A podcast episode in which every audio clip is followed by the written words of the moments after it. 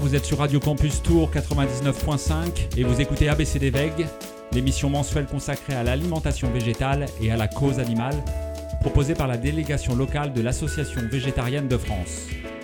Vous pouvez retrouver cette émission le quatrième lundi de chaque mois et en podcast sur le site de la radio, radiocampustour.com.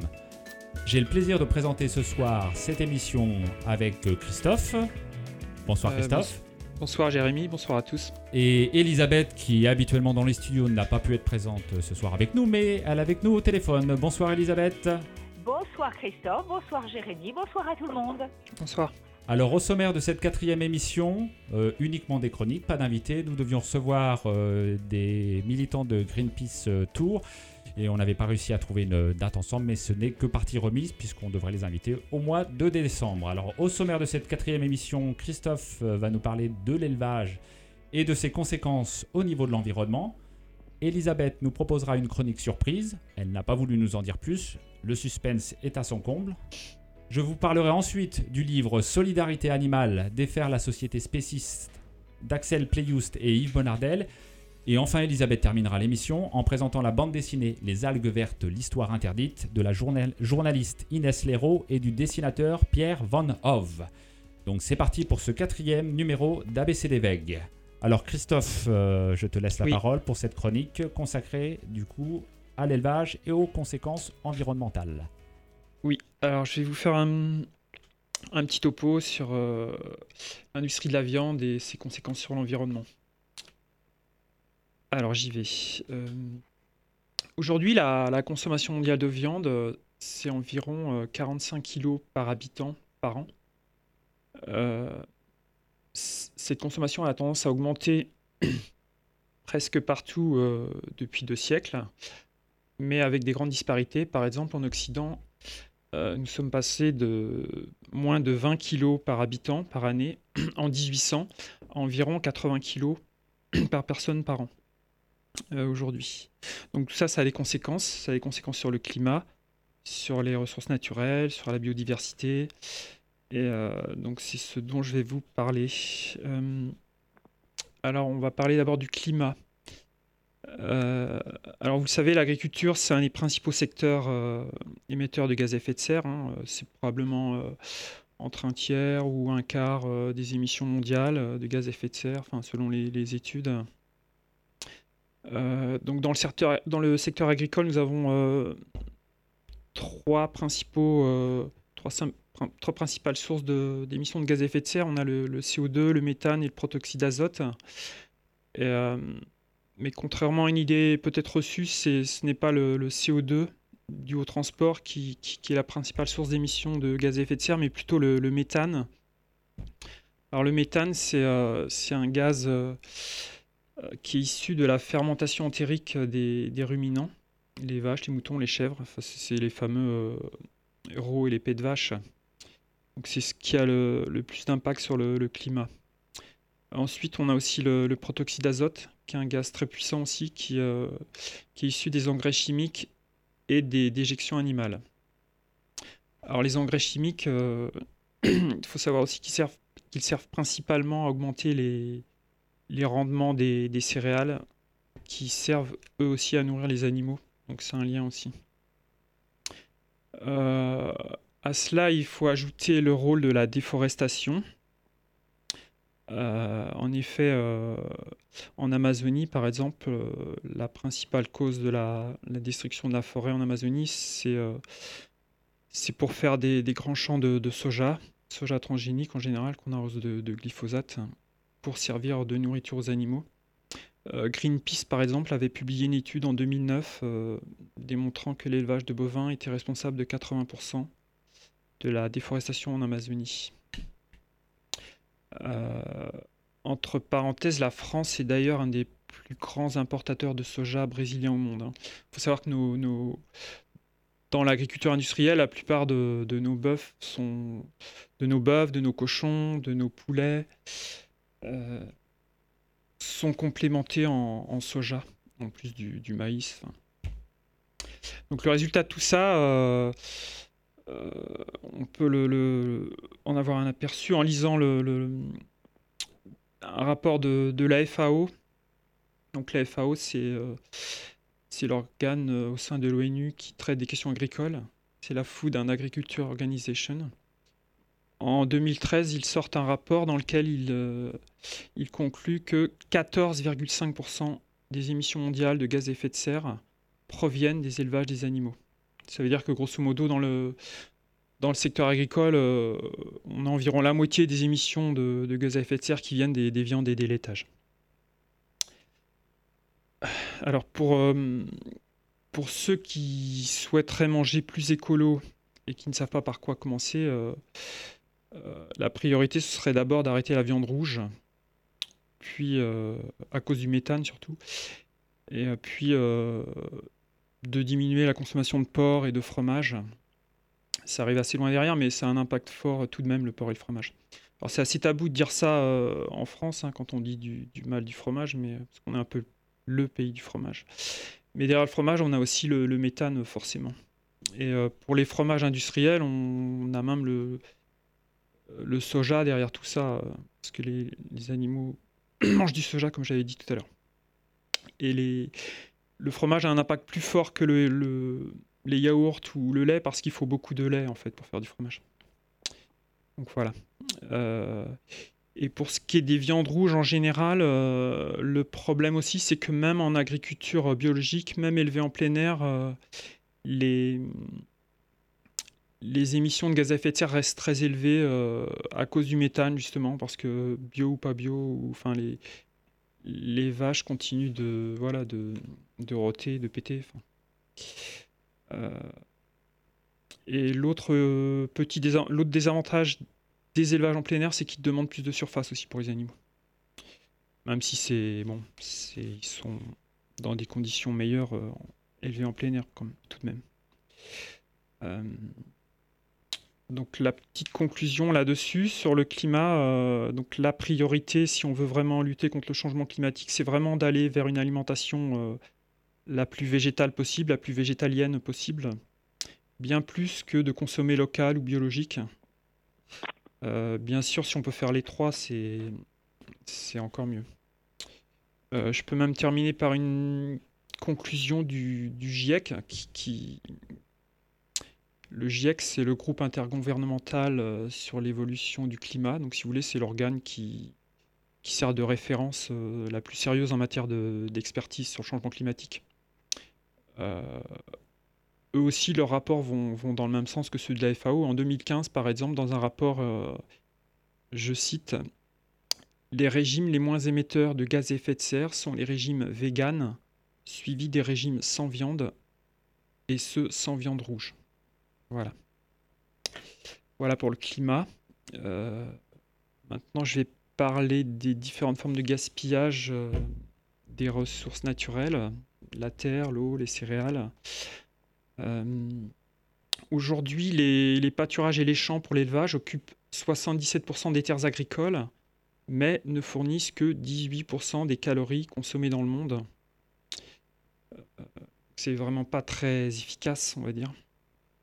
Euh, ensuite, pour ce qui est de la production de riz ou de soja ou de blé, enfin les protéines végétales, euh, ce type de protéine nécessite peu d'eau, peu de terre. Hein, il faut moins d'un mètre carré pour, euh, pour produire un kilo de, de, riz, de soja ou de blé. Tandis qu'il faut 12 euh, mètres carrés pour un kilo de, de, volaille, 17 mètres carrés pour un kilo de porc et 60 mètres carrés pour un kilo de bœuf. Donc on voit bien que là où ça pose un problème, enfin ça en pose plusieurs, mais si demain on veut relocaliser l'alimentation, on va avoir besoin de, de multiplier aussi les, potagers dans les villes et c'est pas en consommant de la viande tous les jours on n'y arrivera pas enfin parce qu'on manquera de surface. Euh, ensuite pour ce qui est de l'eau euh, d'après la, FAO encore en, une étude de 2016 euh, un kilo de volaille nécessite 4300 litres d'eau, un kilo de mouton 5500, un kilo de bœuf 13 000 litres d'eau. Un kilo de lentilles, c'est seulement 50 litres d'eau. Donc euh, c'est vraiment sans commentaire. Euh, on termine avec les céréales. Euh, les céréales, évidemment, les animaux ont besoin d'être nourris, donc un animal consomme entre. il faut entre 5 et 10 kg de céréales en gros pour produire un kilo de viande. L'économiste Bruno Parmentier, par exemple, qui est consultant sur les questions d'agriculture et alimentation, donc il est économiste aussi. Il a, il, a, calculé, par exemple, qu'un Français végétarien consommait 200 kg de céréales par an dans son régime alimentaire, alors qu'un carnivore euh, consommait 800 kg de céréales par an. Euh, alors pourquoi autant? Parce que les, évidemment, les animaux consommant des céréales, il faut comptabiliser tout, il faut compter les, les céréales que consomment les animaux. Donc c'est une source de gaspillage. Je me suis amusé à faire le calcul euh, moi-même, hein, les, 600 kg de différence entre les deux régimes alimentaires. Euh, ça fait un kilo et demi de, céréales par jour de, de, de, gaspiller entre guillemets. Donc voilà. Euh, ensuite, euh, je termine par la biodiversité. alors souvent, quand on parle de biodiversité, on a un peu du mal à, se représenter tout ce que ça, tous les services rendus par la nature. La nature, la nature c'est par exemple c'est ce qui nous fournit euh, quantité de services indispensables. Hein. Euh, c'est grâce à la nature que euh, qu'on peut produire des, médicaments avec les plantes, qu'on peut produire une partie de notre nourriture grâce à la pollinisation. la nature nous fournit de l'énergie, des matériaux, elle peut réguler le climat, réduire les risques naturels, lutter contre les agents pathogènes, etc. Comme le rappelle le dernier rapport du WWF qui est sorti il y a peu de temps, là, euh, le, rapport, Planète Vivante 2020, euh, bah, la biodiversité elle s'effondre, euh, comme jamais dans l'histoire. et pour résumer un peu le rapport du WWF, je vais citer Isabelle Autissier, qui est la présidente de, de l'association en France, je l'avais entendu, j'ai noté euh, une phrase qu'elle a dite il y a peu de temps là sur France Inter. La cause numéro une de l'écroulement de cette biodiversité, c'est ce qu'on appelle le changement d'affectation de terre. Ça, c'est l'expression un peu barbare pour dire que l'on coupe la forêt, on assèche les zones humides en général pour implanter de l'agriculture industrielle qui va nourrir les élevages industriels ou fabriquer des produits industriels. Donc en gros, si vous voulez, elle dénonce l'industrie de, la viande et des pesticides comme les deux principale cause. Euh, elle préconise d'ailleurs la, division par deux de la, consommation de viande par rapport à ça.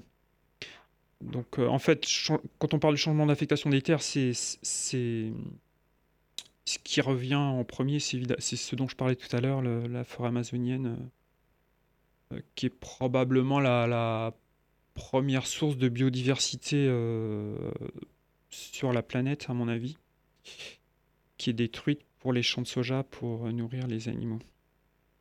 Euh, rappelons en plus que l'explosion de, l'industrie des, pesticides, elle est, liée aussi pour partie à celle de la viande industrielle, dans la mesure où euh, les, deux pesticides les plus utilisés dans le monde, ce sont des pesticides qui servent à faire pousser le, soja et le maïs, sachant que les trois quarts de ces plantes euh, les trois quarts du soja et du maïs servent à nourrir les animaux. Donc euh, voilà, et euh, les conclusions du WF, du WWF, sont proches aussi de, celles du, d'un organe qui, est la référence mondiale, qui est l'IPBES, c'est la plateforme intergouvernementale scientifique et politique sur la biodiversité et les systèmes écosystémiques. Donc ça, c'est une association, on trouve aussi leur rapport sur, euh, sur Internet. en 2019 aussi, ils avaient fait un gros travail où où eux aussi citaient le changement d'affectation des terres comme la première cause de, disparition des espèces. Et, euh, eux rajoutaient aussi euh, euh, d'autres choses, mais aussi le, rôle, par exemple, de la chasse, de la pêche. ils estiment, par exemple, qu'un tiers des, stocks de poissons sont, considérés comme surexploités. ils citaient aussi le, changement climatique, qui, ça aussi, ça, ça a un rôle sur la, chute de la biodiversité. Euh, donc voilà pour l'essentiel. Euh, j'avais rajouté euh, l'histoire des, particules fines. Ces dernières années, on a pas mal parlé dans les médias des particules fines qui seraient responsables de la mort prématurée de, de 48 000 personnes en France par an. donc ce qu'on sait peu, c'est que les élevages industriels ont effectivement aussi un, jouent ainsi un rôle dans ces émissions à cause des, rejets d'ammoniac issus des, des, grands bâtiments. Enfin, après, j'ai pas, j'ai pas trouvé de chiffres très précis. Hein. Ça doit être de l'ordre de 10, de 10 à, à 20% des émissions. Euh, donc voilà. Euh, bah maintenant, je vais conclure. Euh, bah, vous doutez un peu de ma conclusion. on, a évidemment un besoin urgent de, réformer notre modèle agricole. Hein. Sur le, sur son site internet, par exemple, Greenpeace France recommande euh, de diviser par 7 la consommation euh, moyenne euh, pour un Français moyen par année. En passant de. On est à peu près à 80 kg, il, recommande 12 kg par an, par exemple, pour avoir une alimentation durable. Donc bah voilà qui serait un premier, un premier pas vers. un premier bon pas vers le vers le végétarisme ou pourquoi pas, euh, encore mieux, vers le végétalisme. Voilà. Merci beaucoup Christophe pour ce panorama euh, bien complet sur les conséquences environnementales euh, de l'élevage. donc on va faire une petite pause musicale. Elisabeth, est-ce que tu es toujours avec nous? Je suis toujours là. Merci beaucoup Christophe pour tous ces chiffres et toutes ces explications. C'était vraiment très très clair et très intéressant. J'ai pas ah oui, j'ai pas cité mes sources toutes, mais je les ai. Euh, pour ceux que ça intéresse, je, ne sais pas comment on peut me contacter, mais j'ai les. Tous les chiffres sont, sont, sourcés en fait. Alors après, si vous voulez euh, nous contacter, vous pouvez nous contacter euh, sur la page Facebook de l'Association végétarienne de France, donc l'AVF 37, hein, que vous pouvez retrouver sur Facebook et nous envoyer un petit message pour avoir les sources voilà, de la chronique de Christophe. Elisabeth, euh, est-ce que tu peux nous présenter euh, le morceau que tu as choisi pour cette première pause musicale? Oui, oui, oui, tout à fait. Ça s'appelle The River et c'est de Bruce Springsteen. Eh bien, on te coupe et on te, on te retrouve juste après le morceau. À tout de suite. Ok, à tout à l'heure.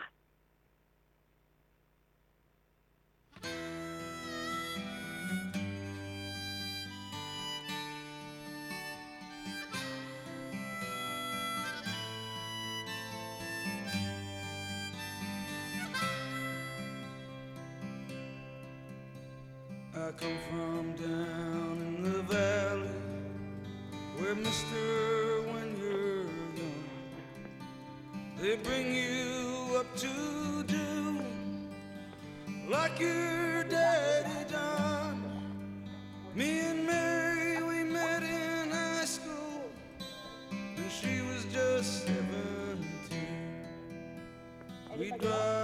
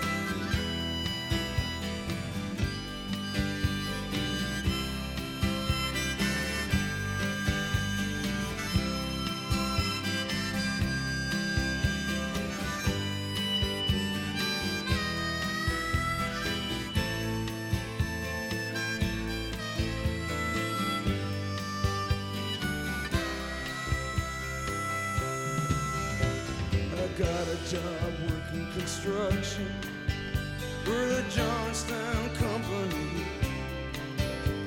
But lately there ain't been much work on account of the economy. Now all them things that seem so important, well, mister, they vanished right into the air. Now I just act like I don't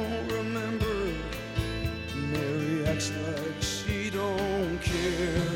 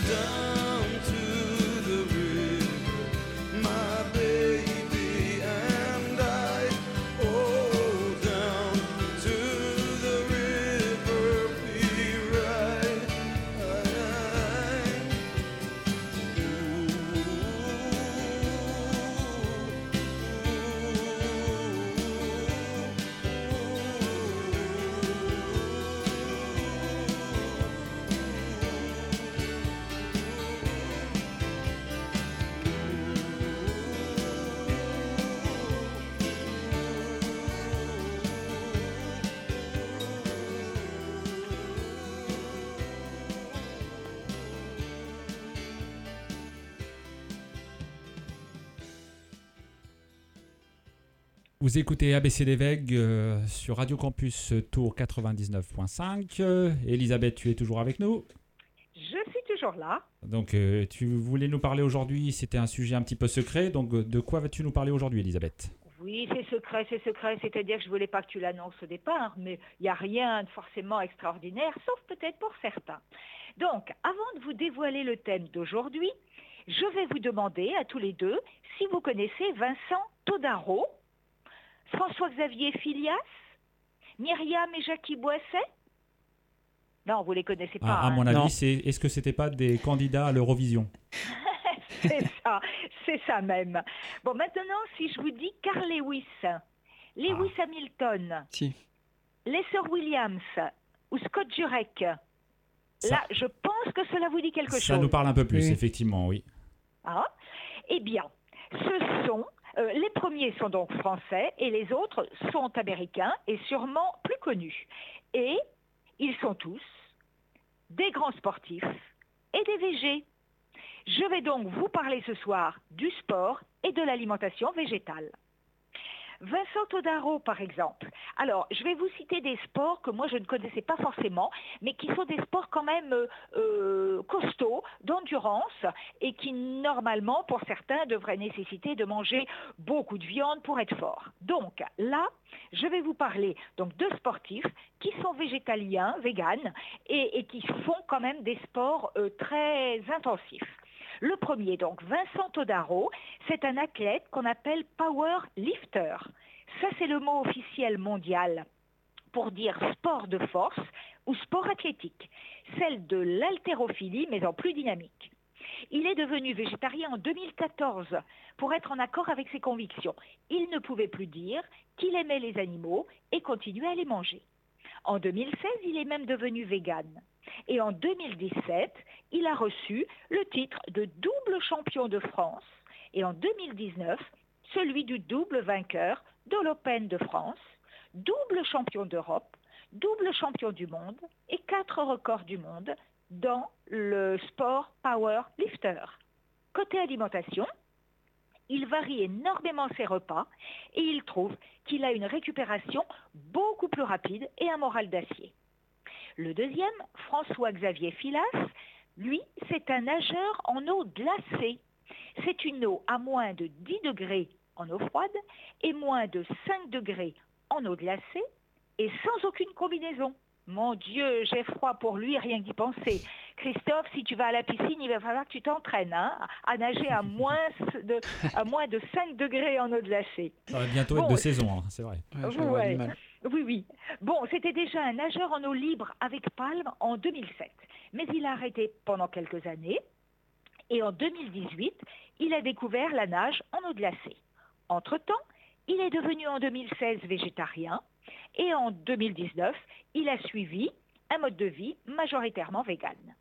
Début 2020, il a fini premier aux 100 mètres brasse ainsi qu'aux 200 mètres brasse en battant deux records du monde et il a terminé deuxième aux 50 mètres brasse. Il compte participer au championnat du monde en eau glacée en 2021 en Pologne et là, il vise un podium. Il a une alimentation bio à 99%. Il mange beaucoup de légumes, des fruits, des oléagineux. Il prend quelques compléments tels que de l'iode, de la vitamine B12 et de la vitamine C. Les troisièmes, ou la, troisième, euh, cela concerne Myriam et Jackie Boisset qui est devenu son entraîneur. Ce sont euh, deux athlètes professionnels. Ils ont été double champions du monde de raid aventure en 2011 et 2013. Ils ont changé leur discipline et font maintenant des courses d'obstacles qu'on appelle courses d'obstacles Spartan. En 2019, Myriam a reçu deux titres de championne d'Europe, individuelle et par équipe, en Italie. Un titre de championne de Middle East Africa, un titre de vice-championne du monde Spartan en ultra 24 heures en Suède et une place de troisième lors du championnat du monde Spartan Beast aux USA. Alors, si j'ai bien compris, je suis allée voir et euh, le- les, courses Spartan, ce sont des courses où on grimpe, on saute, on monte à, à- à la force de ses bras. C'est vraiment un genre de parcours d'obstacles. Ils ont plutôt une alimentation basée sur les fruits et plutôt crudivorisme, végétalisme, frugivorisme. Ils mangent peu et font même régulièrement des jeûnes. Là, ce sont des sportifs euh, pas forcément connus par le grand public, car leur sport est quand même atypique et pas vraiment exposé. Il n'y a pas vraiment de reportage à la télé. Dans les plus connus, ce sont d'ailleurs plutôt des étrangers qui n'ont pas peur d'afficher en plus leur véganisme. Parce que nous, en France, on a peut-être des grands sportifs euh, qui sont euh, végétariens ou végétaliens, mais qui ne l'affichent pas forcément. Les sœurs Williams, par exemple, dans le tennis. Alors, Vénus, elle, a remporté 49 titres en simple au cours de sa carrière et Serena en a remporté 72. Et elles ont remporté 22 titres en jouant ensemble en double, dont 14 titres du Grand Chelem et 3 médailles d'or olympiques. Carl Lewis, sprinter, a gagné 10 médailles olympiques et 10 médailles au championnat du monde d'athlétisme. Lewis Hamilton, quant à lui, pilote, a été six fois champion du monde de Formule 1. Et le dernier, Scott Jurek, est un ultra-trailer américain. Il a gagné le record du monde dans la traversée du sentier des Appalaches, c'est-à-dire 3510 km en 46 jours, et pas avec un climat très facile. Et puis bien entendu, nous trouvons de très grands sportifs dans tous les pays du monde. Ils sont américains, autrichiens, britanniques, costaricains, allemands, australiens, et dans des disciplines qui demandent des conditions physiques très spécifiques et très importantes, comme triathlète, l'haltérophilie, le ski, le surf, le snowboard, le marathon, le foot, la boxe. Je pense que cela touche absolument tous les sports.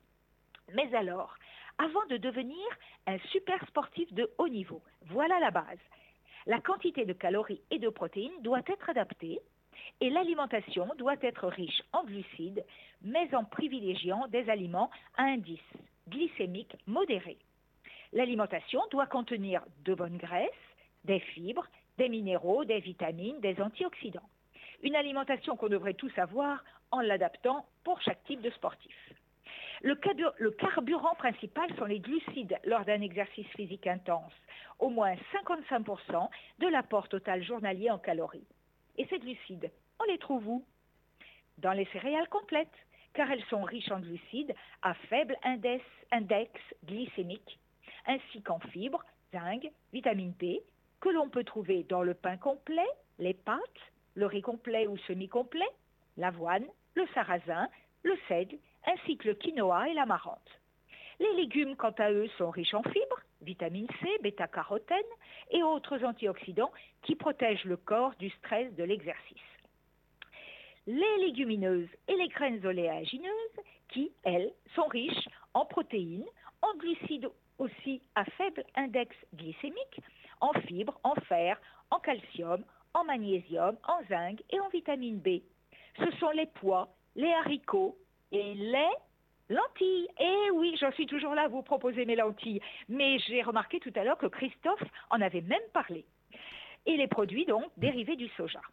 Côté oléagineux, il vaut mieux privilégier le lin moulu, la cameline, le chia, le chanvre et les noix, mais les autres sont bons également. Et n'oublions pas les fruits, bien entendu, et forcément des fruits de saison. Les graisses à privilégier sont celles riches en acides gras insaturés et en particulier les huiles de noix, de lin ou de colza. Vous n'oubliez pas l'eau, au moins un litre et demi par jour. Alors, maintenant, plus d'excuses. Je ne veux plus entendre. Ah ben je peux pas être végé, je fais beaucoup de sport. Ou alors, ah ben non, je peux pas faire de sport, je suis végé. Pour vous renseigner et même vous accompagner, trois liens sur les réseaux sociaux qui sont en ce moment à la pointe auprès des jeunes et des moins jeunes, j'en suis sûre. Nous avons donc le Vegan Bodybuilding and Fitness France, qui est un groupe francophone sur Facebook. Les membres se partagent des informations liées à la nutrition végétalienne et à la musculation. Le deuxième, c'est Sissi Mua, qui est une vidéaste fitness professionnelle que l'on peut suivre sur Instagram et sur YouTube. Elle promeut une alimentation végétale. Elle propose des programmes d'entraînement et un guide alimentaire adapté au sport. Et elle est très connue des jeunes. Un autre coach sportif, vegan, s'appelle Jérémy Pigeon. Il accompagne lui aussi un grand nombre de personnes dans leurs objectifs sportifs et dans la transition vers un régime végétalien via des vidéos, des livres numériques et des programmes sur son site Training Life. Un film documentaire aussi, un film américain, a eu aussi un grand succès fin 2019. C'est The Game Changes. Outre des personnalités et sportifs très connus pour leur alimentation végétale, il y avait des médecins, chercheurs et experts qui ont apporté des informations et ont démonté des idées reçues en matière de nutrition sportive. Alors, à vous de Alors je crois, Elisabeth, que ce film The Game Changer, en plus, on peut le voir sur la plateforme Netflix, pour ceux qui ont Netflix. Tout à fait, tout à fait. Moi, c'est vrai que je l'ai pas, mais c'est vrai que euh, il est. Je pense qu'il y est toujours d'ailleurs. Je, je Ah. crois qu'il y est toujours, donc ceux qui ont Netflix, euh, n'hésitent pas à aller jeter un, un coup d'œil. Oui, oui, tout à fait. Alors, vous n'hésitez pas non plus à aller sur notre site AVF www.végétarisme.fr et sur lequel vous pourrez trouver des informations nutritionnelles et en particulier sur la fiche sport et végétarisme. Bon, Jérémy Christophe, cela vous convient? Alors, dès demain, vous Oui. vous mettez au sport de manière intensive et dans quelques mois, vous êtes devenus des sportifs de haut niveau.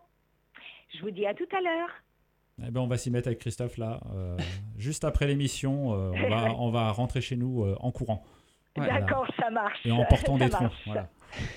Bon, à tout à l'heure. Merci beaucoup Elisabeth pour cette chronique. Une petite pause musicale et on se retrouve après pour une nouvelle chronique.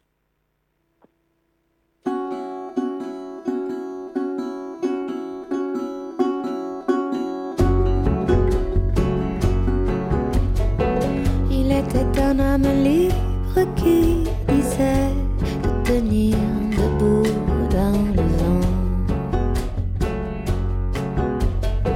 Comme elle est belle la lune quand elle s'élève, rejoindre la rumeur du printemps. Mon poème n'a pas de mots, il va au rythme du flot, du sang qui coule sous ta peau. Deux bouts de bois entre mes doigts, je les porterai en flambeau. Je réchaufferai la terre et cueillerai le chagrin d'hiver des oiseaux. Mon poème n'a pas de mots.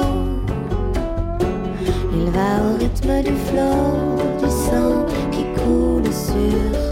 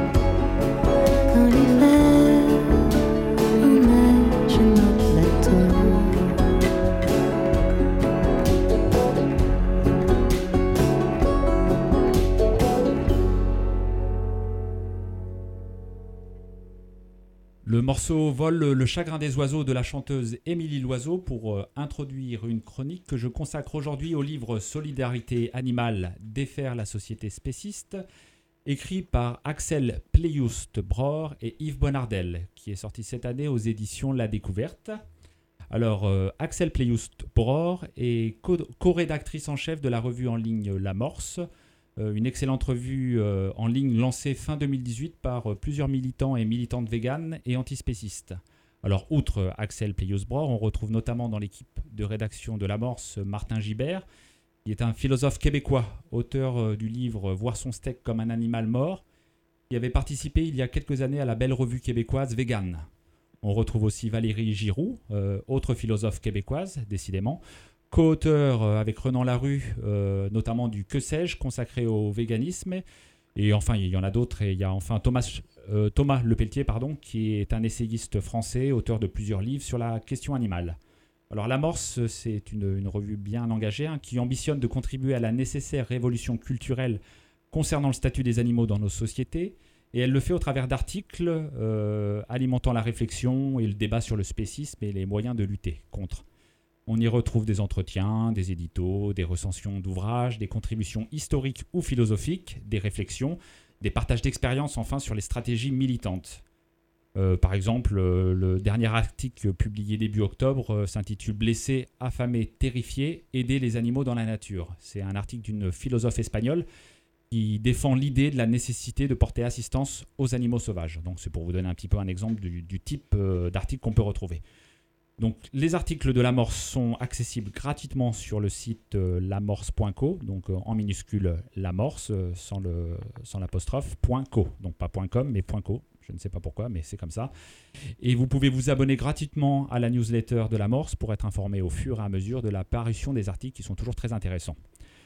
Le deuxième auteur du livre euh, Solidarité animale est Yves Monardel, que nous retrouvons aussi dans la rédaction de l'Amorce. Lui, il est surtout connu pour avoir contribué à la rédaction de la revue française Les cahiers antispécistes pendant plusieurs années, à partir de sa fondation en 1991 à Lyon.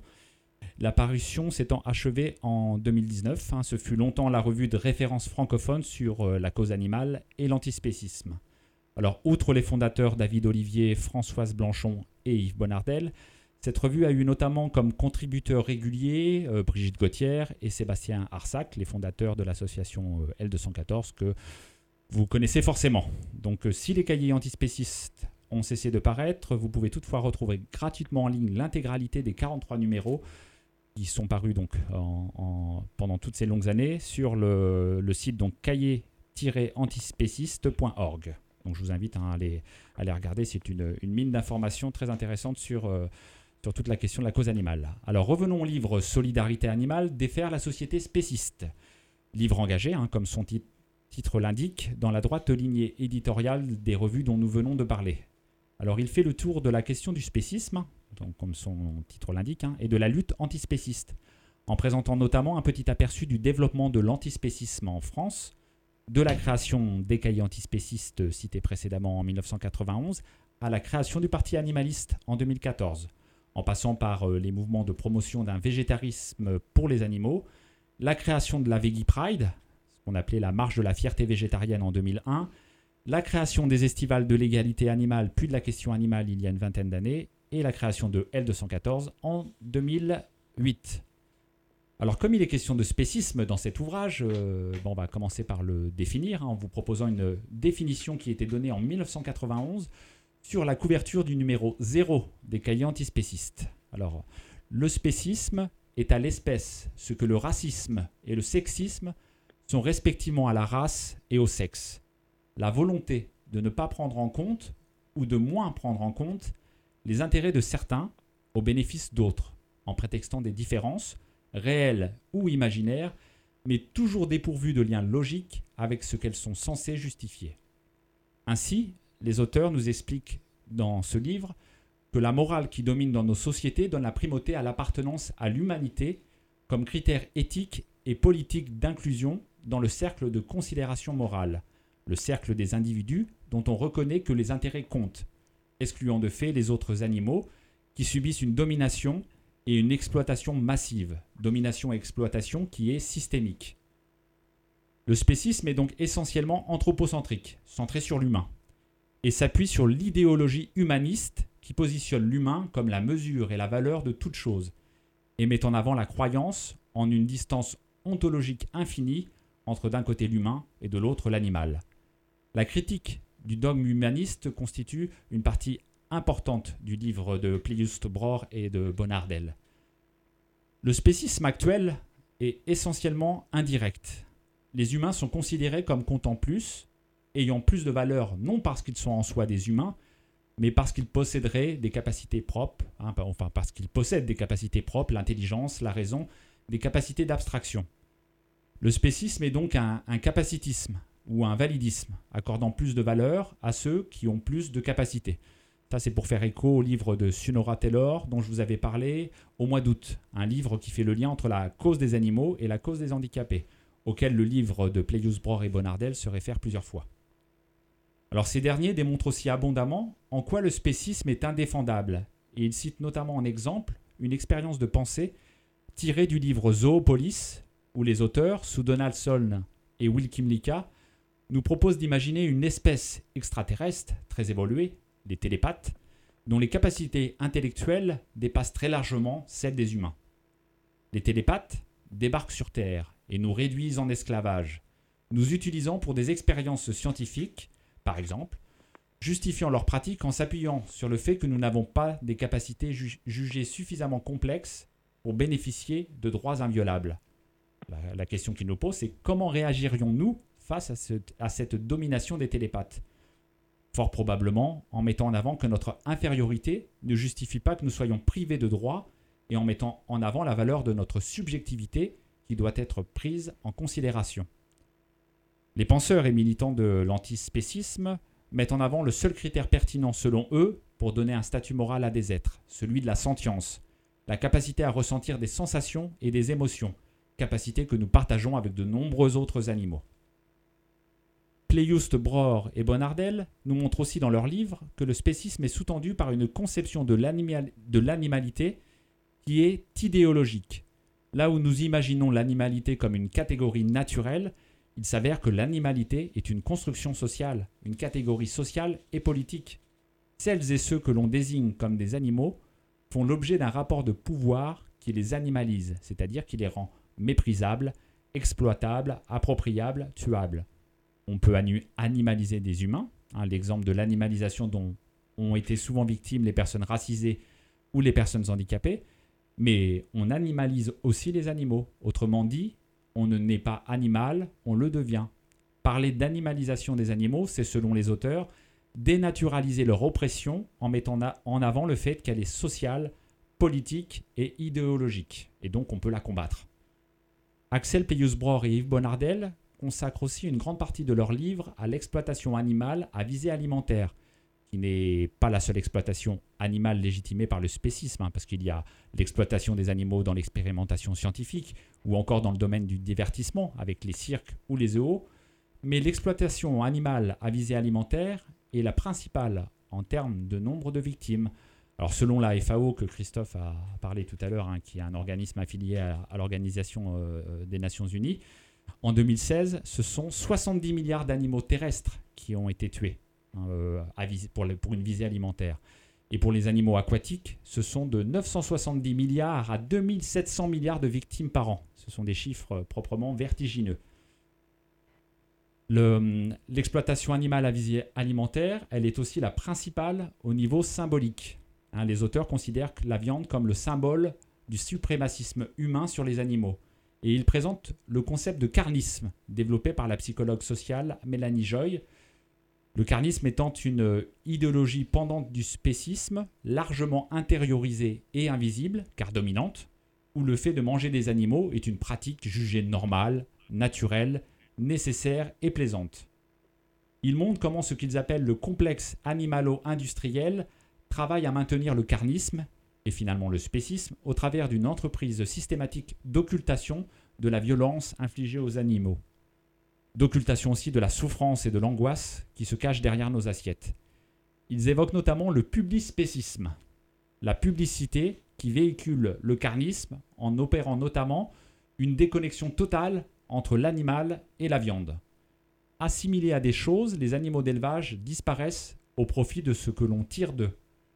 Il donne comme, exemple, par exemple, le slogan Le jambon bien élevé de la marque Brocéliande. Hein, le jambon bien élevé. Vous imaginez où on parle au final d'un individu qui est déjà jambon avant d'être un animal. Il y a un an, hein, ça c'est euh, une petite anecdote que je rajoute, hein, qui n'est pas dans le livre, un élu de la communauté de Château-Thierry dans l'Aisne avait annulé une soirée projection débat autour d'un documentaire intitulé Faut-il arrêter de manger les animaux? Et il avait pu dire notamment pour justifier son choix de l'interdiction de ces- cette soirée Moi je suis contre des phrases chocs qui pourraient influencer la pensée. Moi je ne mange pas d'animaux, je mange de la viande. Voilà. Comme si évidemment, voilà, la viande ce ne sont pas des animaux. Alors dans le publispécisme, l'on retrouve ce que les auteurs appellent la suicide food, ça le dit en anglais, excusez mon accent, euh, la nourriture suicide, c'est-à-dire des publicités qui représentent des animaux partie prenante de leur exploitation, représentant un simulacre de consentement des animaux. Alors, deux exemples. hein. Imaginez une enseigne d'un restaurant grill, hein, ce sont de vrais exemples. hein. Apparemment, il en, existe énormément, vous avez déjà dû en voir. Donc l'enseigne d'un restaurant grill qui représente un cochon couché avec un grand sourire sur un barbecue crépitant. Voilà, il est très content, le, le cochon, d'être sur le, sur le barbecue et de participer à cette fête. hein. Ou encore un t-shirt représentant un poisson dans une baignoire, lunettes de soleil et cigare, exprimant I love my poissonnier. Magnifique. Une dernière partie importante de l'ouvrage de Pleius Bror et de Bonnardel discute les différentes approches pour construire les conditions de la solidarité animale qui est invoquée dans le titre de leur livre. Des approches qui sont jugées complémentaires, parce qu'on ne peut pas dire qu'il y a une approche qui primerait sur une autre, c'est un ensemble d'approches qui complémentaires qui peuvent aider à faire bouger des choses pour les animaux. Alors ils évoquent les stratégies reposant sur des conversions au végétarisme éthique ou au véganisme, des stratégies qui reposent sur des choix individuels, peuvent montrer effectivement leurs limites, hein, mais qui sont importantes. Ils évoquent aussi des approches comportementales, où il s'agit, comme le dit la philosophe et militante Valérie Giroud, dont on a parlé tout à l'heure, hein, la, la philosophe québécoise, où elle dit qu'il faut faciliter les conditions matérielles de la solidarité avec les animaux. Donc en partant du constat que les changements de comportement précèdent souvent les changements d'opinion, il s'agit de faciliter la transition en rendant les alternatives concrètes aux produits issus de l'exploitation animale accessibles et désirables. Et c'est notamment l'approche de l'Association végétarienne de France hein, qui œuvre beaucoup à, beaucoup à ça. Ils mettent enfin en avant l'importance de la lutte politique et culturelle face à un problème d'ampleur qui est systémique et institutionnel. Et c'est le travail de plus en plus visible de nombreuses associations et militants défendant la cause animale. Pour conclure donc cette petite recension hein, du livre euh, Solidarité animale, euh, défaire la société péciste, euh, donc si vous souhaitez vraiment faire un tour d'horizon de la question du spécisme et de la lutte antispéciste, bah, tournez-vous vers ce, livre-là. Donc je répète le titre Solidarité animale, défaire la société spéciste, écrit par Axel Playust Bror et Yves Bonardel. Donc on met juste un petit petite pause musicale et puis après on retrouvera Elisabeth qui va nous parler d'une bande dessinée. À tout de suite.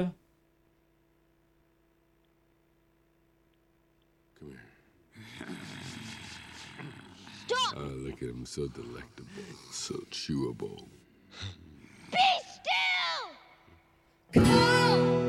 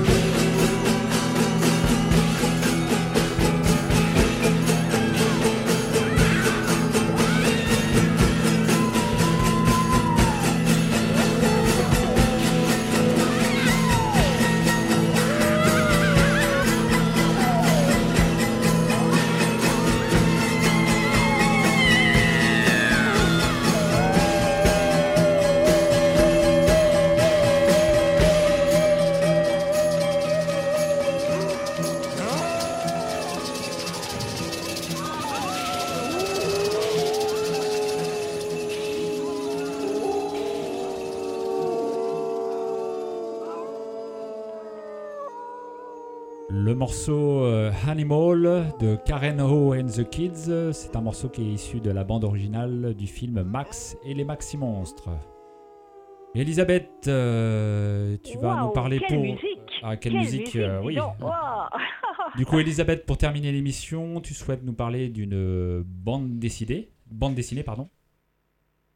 Tout à fait. Ce soir, je vais vous parler d'une bande dessinée dont le titre est Algues vertes, l'histoire interdite. Elle a été écrite par Inès Léraud. Le dessinateur en est Pierre Van Hove et elle a été mise en couleur par Mathilda. Elle est parue aux éditions Delcourt en juin 2020. Inès Léraud est journaliste et elle a enquêté pendant plusieurs années sur le mystère des algues, vertes qui auraient été la cause de la mort d'au moins 40 animaux et 3 hommes depuis la fin des années 80. Comme suspect en tête de liste arrive l'hydrogène sulfuré émanant de ces algues vertes qui s'étalent sur le littoral breton. Comme il est dit en quatrième de couverture sur le, cette BD, ces algues maudites sont le symptôme d'un mal profond qui prend ses racines dans les lois de modernisation agricole des années 60. En effet, les intérêts de certains gros bonnets de l'agro-industrie, de scientifiques, de politiques ou d'élus ont entraîné cette catastrophe écologique et humaine, même si certaines mesures ont été prises ou sont prises actuellement pour limiter les dégâts ou pour en cacher la raison. Cette BD est une vraie enquête avec des témoignages, des documents scientifiques sur plusieurs années et reprenant des interventions de lanceurs d'alerte, des habitants, des médecins, vétérinaires, même des élus. Et des interviews aussi d'hommes politiques, de spécialistes de l'Ifremer par exemple, des préfets, des conseils régionaux, mais qui tous nient que le problème provient de l'élevage intensif. C'est une mine d'informations pour qui veut bien les entendre c'est aussi très instructif de voir comment l'agro-industrie manipule et entraîne avec elle un certain nombre de personnalités. À lire absolument. Et je ne voudrais pas terminer sans la citation du jour, euh, qui est de Howard Zinn, qui était un historien et un politologue américain, professeur au département de sciences politiques de l'Université de Boston durant 24 ans. Voilà cette citation. Tant que les lapins n'auront pas d'historien, l'histoire sera racontée par des chasseurs. Voilà, pour moi, c'est terminé et je vais vous donner rendez-vous le mois prochain. Eh bien, effectivement, ABC des Vagues, euh, émission numéro 4, c'est terminé pour euh, aujourd'hui. Donc, merci à toi, Elisabeth. Merci à Christophe d'avoir participé à cette émission. On se donne rendez-vous donc pour l'émission du mois de novembre avec euh, comme invité, on aura Alexandra Morette de l'association Code Animal, hein, qui aura beaucoup de choses à, à évoquer avec nous euh, parce que l'actualité a été assez riche sur le front animaliste ces derniers, ces derniers temps. Donc, merci beaucoup d'avoir écouté cette émission et puis à, à très bientôt. Au plaisir. Bonsoir à tous les deux et bonsoir à tous ceux qui nous écoutent. Au revoir. Hey, I'm in love. My fingers keep on clicking to the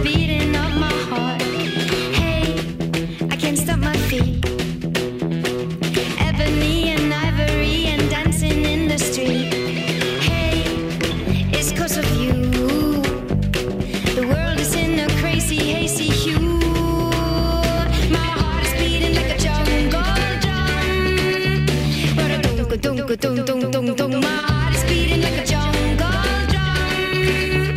Rock a dock a dock a dock a dock.